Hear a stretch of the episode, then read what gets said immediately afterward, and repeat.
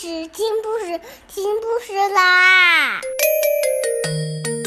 重要的事情说三遍，小屁哒啦啦，明天见！快来听故事吧！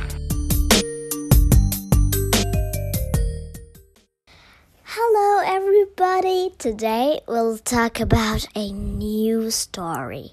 What's the name? The name is Invasion of the Christmas Puddings. Jeremy Strong. Today we'll read the part 1. Part 1 In the beginning, they gathered at the furthest reaches of the known and universe Millions of them. What were they? Christmas puddings. Why were they gathering there? They were preparing to invade planet Earth. Dun dun dun dun dun. Sploop. But where had they come from? And a universe on the other side. It is true. Beyond our universe is another, and like a mirror, it reflects everything we know and see. It is known to scientists as a universe of the fifth dimension. Now the professor talked to us. Oh, please, this is easy squeezy. There are many dimensions. Imagine a box. Look at the box. You can already see three dimensions.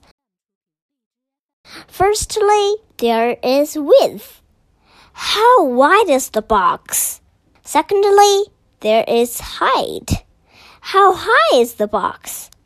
The third dimension is depth. How deep is the box?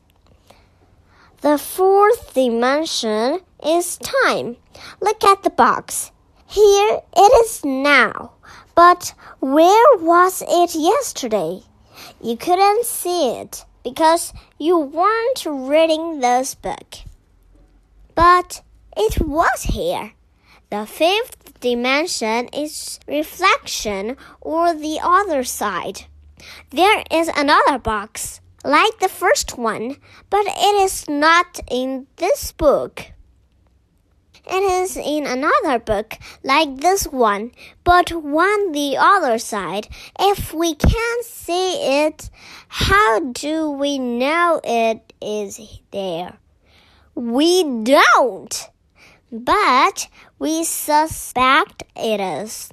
Just as you are there when you look in a mirror.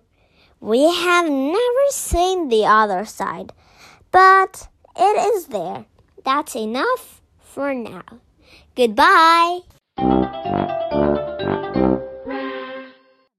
And so the puddings came through from the other side.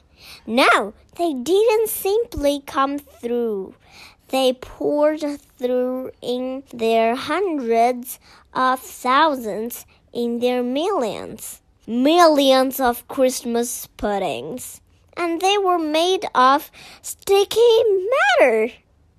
Beyond the reach of our most powerful telescope, at the far edge of our universe, the puddings gathered, hovering in dark outer space. But who or what was behind this dreadly invasion?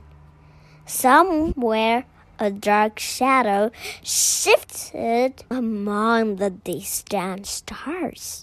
An evil force was slipping into our world, bringing with him a terrifying invasion force of Christmas puddings.